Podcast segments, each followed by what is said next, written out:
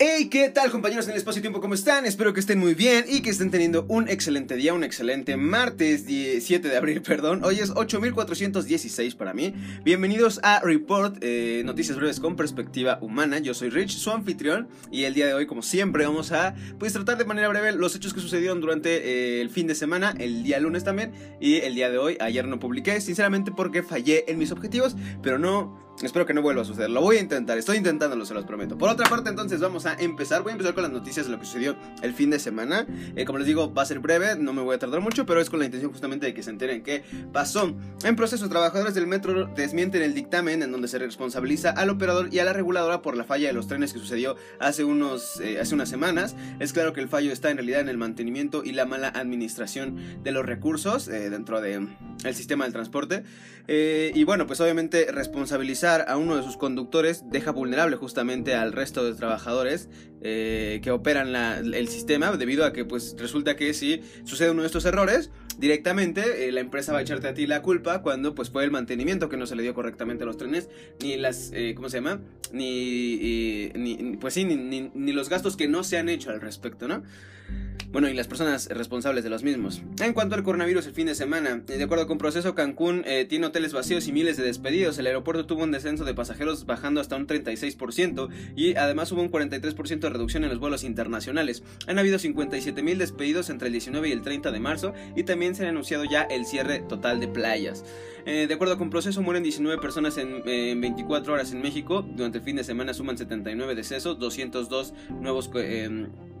Eh, contagios, ah bueno, esto por coronavirus obviamente, 1890 eh, en total y 5827 casos sospechosos.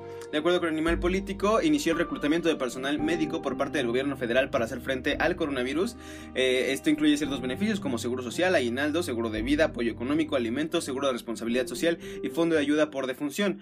Eh, no sé si suena tan motivante querer incluirse ahí. de acuerdo con el financiero, Trump advierte que la semana, que esta semana justamente será la más difícil para Estados Unidos Actualmente se reportan más de 630 fallecimientos por día y más de 8.000 muertes en la ciudad justamente de Nueva York. Eh, de acuerdo con política, eh, digo, en, política, de acuerdo con el financiero, los adversarios se, quedan, se quedarán con las ganas de que el país le vaya mal, declara Andrés Manuel López Obrador.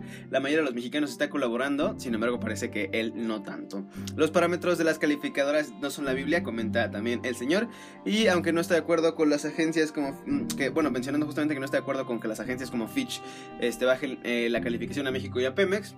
No, no es que esté de acuerdo, señores, que pues, son decisiones que usted toma. en el comercio, de acuerdo con el financiero, la Cámara Nacional de la Industria de la Transformación, la CONACITA reclama también la recia postura del gobierno a no querer prorrogar o exentar el pago de impuestos, ya que mencionan que no se ha podido llegar a acuerdos y es que se pide lo imposible a la hora de pagar. Este también se comenta que esta industria, la industria de la transformación, representa el 52% del PIB y el 72% del comercio informal, por lo que, eh, pues sí, eh, es, una, es una fuerte parte de la industria y se le pide de alguna manera colaboración. Como dice como dice el señor que los mexicanos están colaborando, ojalá que pudiera colaborar él.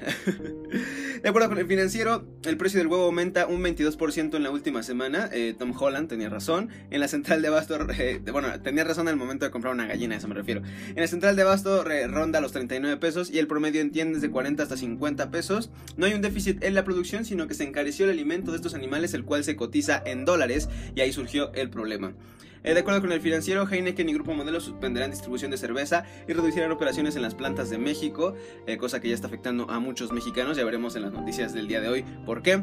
En información eh, que cura, inicia el horario de verano este sábado. Bueno, acaba de iniciar. Seguramente se los comento y se los comento otra vez porque seguramente están todos bien perdidos. Y aunque nuestro celular automáticamente cambie el horario, pues que sepan que ya el día va a durar mucho más. Y a mí me encanta este horario de manera personal. Y en arte, de acuerdo con el financiero, roban cuadro de Vincent Van Gogh en Países Bajos en el uso en el Museo, perdón, de Singer Laren. El, lugar se encontraba cerrado justamente por esta causa, por causa del coronavirus. El título del cuadro que fue robado fue El jardín de la casa parroquial de Neunen en la primavera de 1884.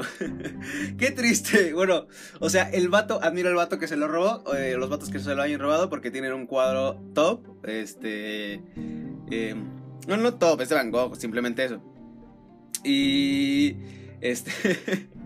Y que pobre, pobre de la colección de los, este, los Singer Laren, porque sí, efectivamente, pues debe de valer muchísimo. Eh, pues, ni modo, ahí la vigilancia hay que mejorarla, amigos. Y ahora sí, pasando a lo que sucedió entre el día de ayer y la mañana del día de hoy. De acuerdo con Animal Político, el primer ministro Boris Johnson enfermó de coronavirus ya hace 10 días y hace recientemente tuvo que ser trasladado a cuidados intensivos. En su ausencia será sustituido por el canciller Dominic Raab.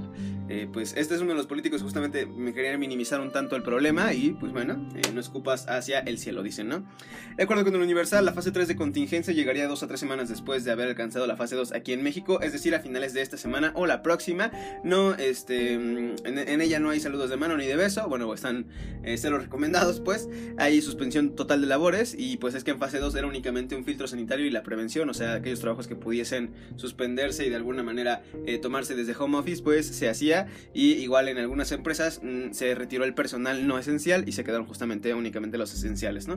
Em, de acuerdo con el financiero, ya en México hay 125 fallecidos por COVID y van 2.439 casos confirmados. En CDMX, de acuerdo con el Universal, como si no fuera suficiente, se reportó un incendio cerca de la central de abasto eh, de Iztapalapa y además se registró un sismo de magnitud 5 con epicentro en Guerrero. Se sintió también aquí eh, de forma leve en CDMX y efectivamente Skyler Alert, yo lo recuerdo la noche, andaba con todo. Hay gente que se molesta o se paniquea porque Sky Alert manda notificaciones de sismos muy pequeños. Yo, la verdad, lo agradezco. O sea, aunque me despierte, yo no tengo un problema con despertarme y que mi celular me diga, ah, tembló poquito, ¿sabes? Porque muchas veces se tiembla, tiembla poquito antes de que tiemble fuerte. Entonces es como, ah, ok, estamos prevenidos por si esto pasa. Yo sí soy fan de Sky Alert. en estados, de acuerdo con el financiero, dañan hospital de Sabinas por miedo a. de Salinas, perdón. Por miedo a enfermos. Habitantes de Nuevo León eh, prendieron fuego aparte desde el hospital. Señores, Ay, Dios mío. Y también he estado leyendo noticias de gente que eh, trata mal a los doctores o que los baja de ciertos lugares o que les tienen miedo. No sean estúpidos. O sea, es la gente que nos cuida, que nos sana. Son aquellos que están dando su vida por nosotros y como idiotas estamos haciendo estupideces, tratándolos mal y teniéndoles miedo. Señores, razonen, o sea, y más en y más en el norte, señores, no sean tan viscerales, o sea, los médicos son más importantes que un borracho alcohólico, ¿ok? Entonces, más les vale que cuando tengan cirrosis no maten al doctor o no quemen el hospital en donde el doctor los va a cuidar, ¿ok?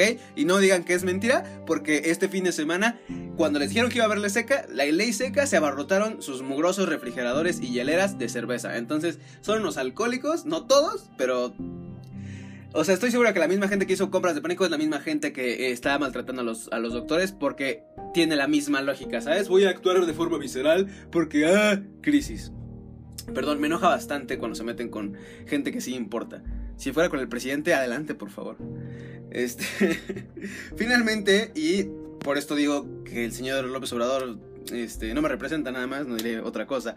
Este, Las productoras de acero, cemento y vidrio que surten a obras como Tren Maya y Santa Lucía van a poder seguir operando en mínimos, pero van a seguir operando. O sea, el señor es un vato berrinchudo que en, que en estas circunstancias en las cuales no se pueden eh, seguir o no se deberían seguir haciendo ciertas cosas, se, se aferra a hacerlas. Y francamente eso me molesta demasiado, ¿ok? No sé si comprendan el tamaño de los tanates que tiene el señor y el poco cerebro del que, eh, con el que cuenta, como para poder decir, no me importa que el país y la economía se esté cayendo, vamos a hacer esta cosa.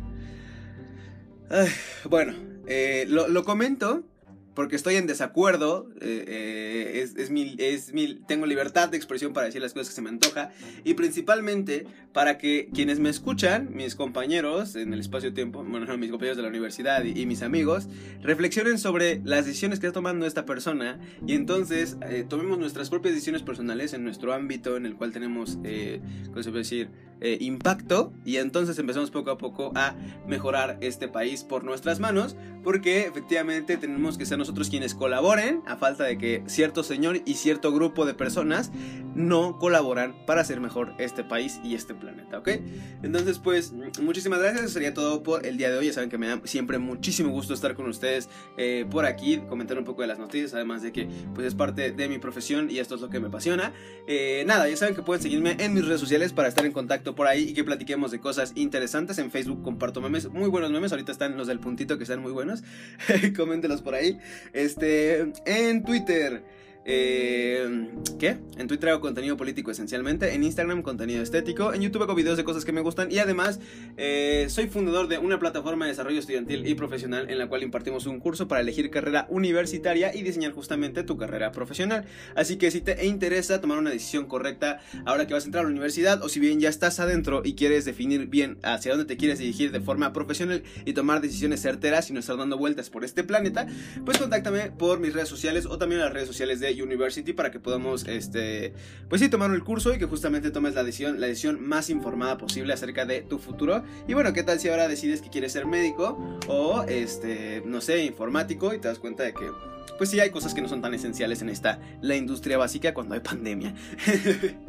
y eso chicos, espero que tengan una excelente semana. Eh, ya saben que hay otro podcast aparte en el cual eh, leo fragmentos de siete libros distintos que se llama Leathers. Así que si les interesa leer un poquito, eh, pues ahí está. Espero que tengan un excelente inicio de semana. digo, es que ya el tiempo aquí no importa. Ya saben que mi nombre es Rich y esto, It Reports. Bye.